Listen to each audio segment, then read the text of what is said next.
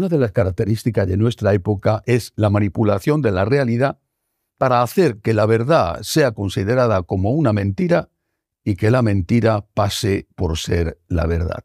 Esto se ha hecho siempre. Los que han ganado las guerras han contado la historia presentándose ellos como las víctimas que no les quedó más remedio que hacer esa guerra de la que han salido vencedores. Pero es que esta manipulación de la realidad ahora se está aplicando de forma casi industrial. Es lo que se llama la posverdad. Y también esta posverdad, esa manipulación de la realidad, ha empezado ya a llevarse a cabo dentro de la Iglesia Católica en, en esta lucha que se está librando entre los que defendemos la fidelidad a la palabra de Dios y a la tradición y los que quieren una ruptura completa o por lo menos muy amplia con todo lo anterior. Esta semana, eh, Monseñor Oberbeck, el obispo de Essen, en Alemania, uno de los ideólogos del camino sinodal alemán, eh, ha dicho que todos aquellos que se aferran a defender la tradición tienen que plantearse si están o no en comunión y en unidad con la Iglesia. Podía haber ampliado y haber dicho los que se aferran a la defensa de la tradición y de la palabra de Dios, porque ambas cosas van unidas. Para él, para el señor Oberbeck, para él, los cambios que se están produciendo y que se van a producir, son palabras suyas, son los mayores en mil años, ha usado esta cifra, y ha dicho que son mucho más radicales que los cambios que quiso y que aplicó Lutero y que dieron lugar a la iglesia eh, evangélica, a la iglesia luterana.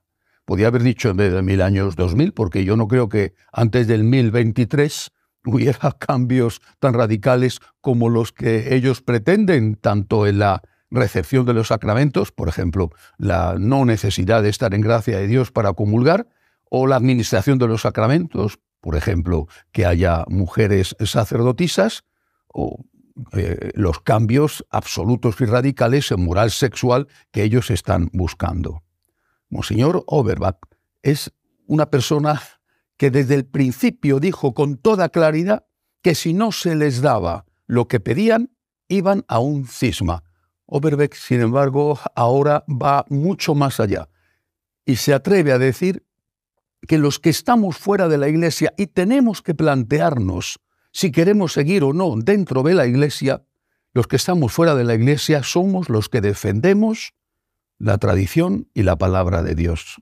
Es decir, acaba de afirmar que nosotros somos herejes, que ellos son la verdadera Iglesia y que nosotros o aceptamos lo que ellos piden he citado solo estas tres cosas, cambios absolutos en la moral sexual, recepción de los sacramentos independiente del estado de gracia y que los sacramentos, en particular la Eucaristía, puedan celebrarla mujeres.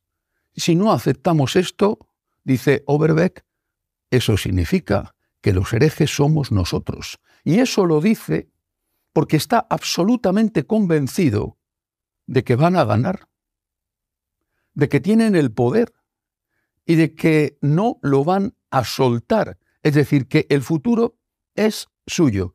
Y nosotros o aceptamos eso o nos tendremos que ir y seremos considerados herejes. Los herejes, por lo tanto, según Oberbeck, somos todos aquellos que queremos ser fieles a lo que enseñó Jesucristo y a lo que ha enseñado la Iglesia durante dos mil años. Ellos son la verdadera Iglesia los herejes somos nosotros, eso dice él. Esto es un ejemplo claro de la posverdad. ¿Por qué tiene este convencimiento? Y no solamente él. ¿Por qué hay este convencimiento generalizado? Que el futuro es una iglesia en esa dirección, en esa dirección que podríamos llamar cato-protestante. Están totalmente convencidos y así lo pregonan los medios de comunicación. Es común, es general la idea en unos y en otros de que el Papa está de su parte. Casi todo el mundo está convencido de que el Papa está a favor de estos cambios.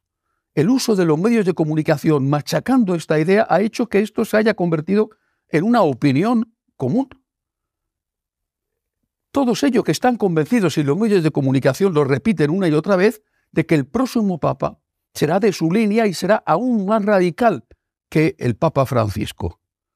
Están convencidos de que van a ganar y por lo tanto ya se atreven a decir que los que no aceptamos esto somos herejes y tenemos que plantearnos si marcharnos de la Iglesia o quedarnos en ella, pero aceptando todo lo que ellos están proponiendo.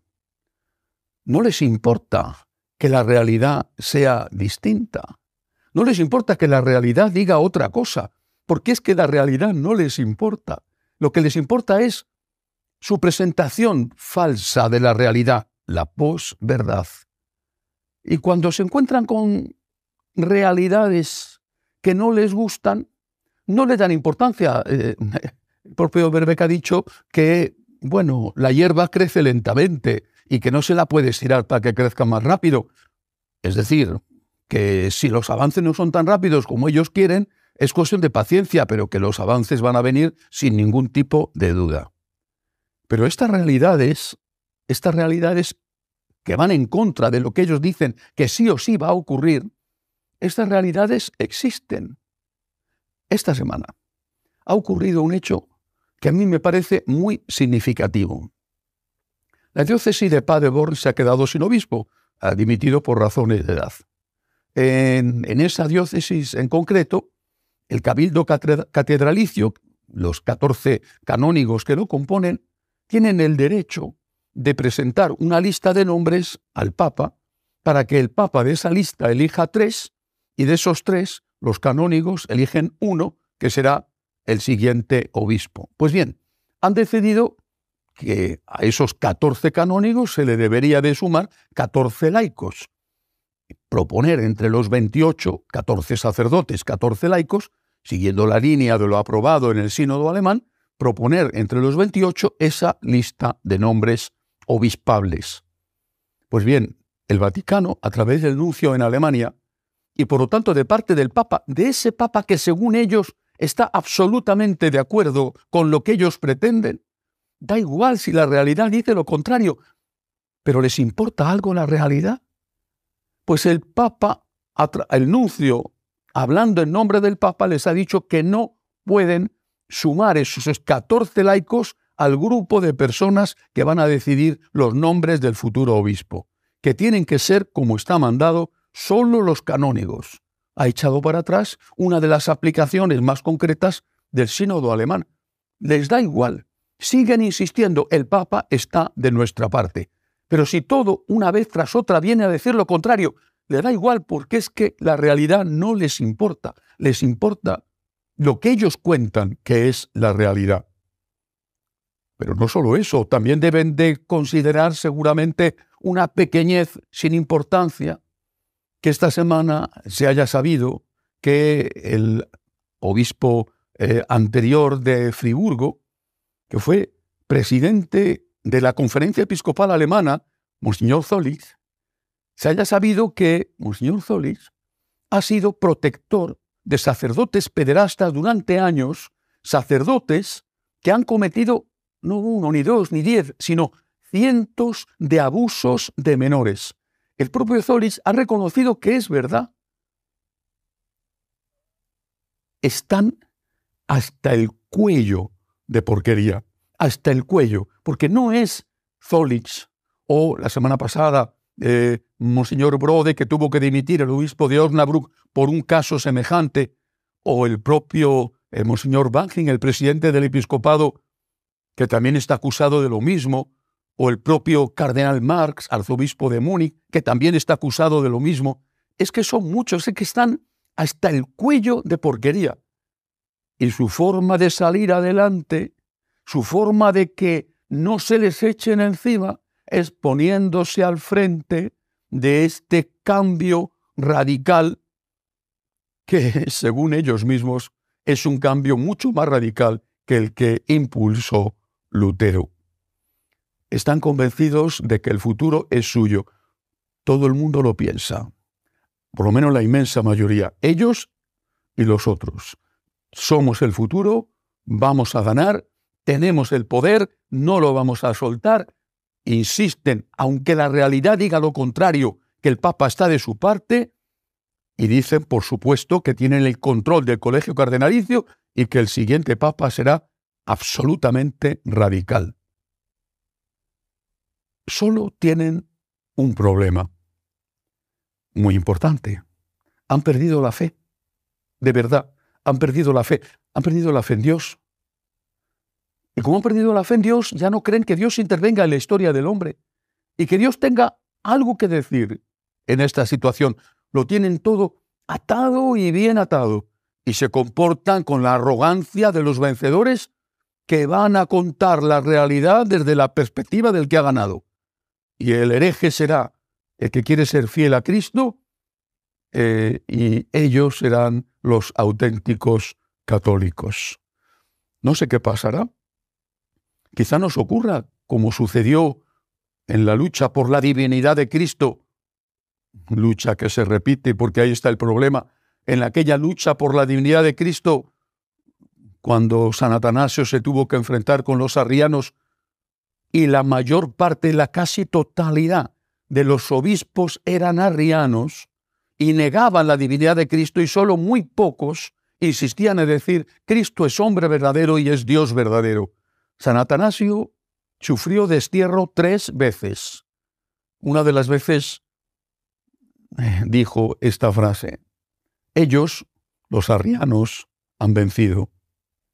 Ellos tienen las iglesias, pero nosotros tenemos la fe.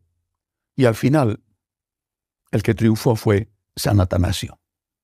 Mantengamos la fe.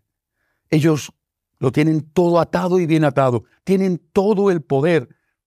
Ya se atreven a decir incluso que nos tendremos que ir de la iglesia como herejes por ser fieles a Cristo, a su palabra, a su divinidad y a la tradición, ya se atreven a eso incluso, y no importa que les salpiquen los escándalos más asquerosos un día sí y otro también. Tienen, o por lo menos creen tener todo el poder, pero Dios existe. Quizá, quizá algún día tengamos que ver que hemos perdido las iglesias, pero si hemos mantenido la fe, ocurrirá lo mismo que en el siglo IV ocurrirá que al final Cristo vencerá y seguiremos profesando la fe de nuestros padres, la fe de hace dos mil años, y seguiremos siendo fieles, aunque seamos pecadores, a esa fe y a sus enseñanzas. Hasta la semana que viene, si Dios quiere.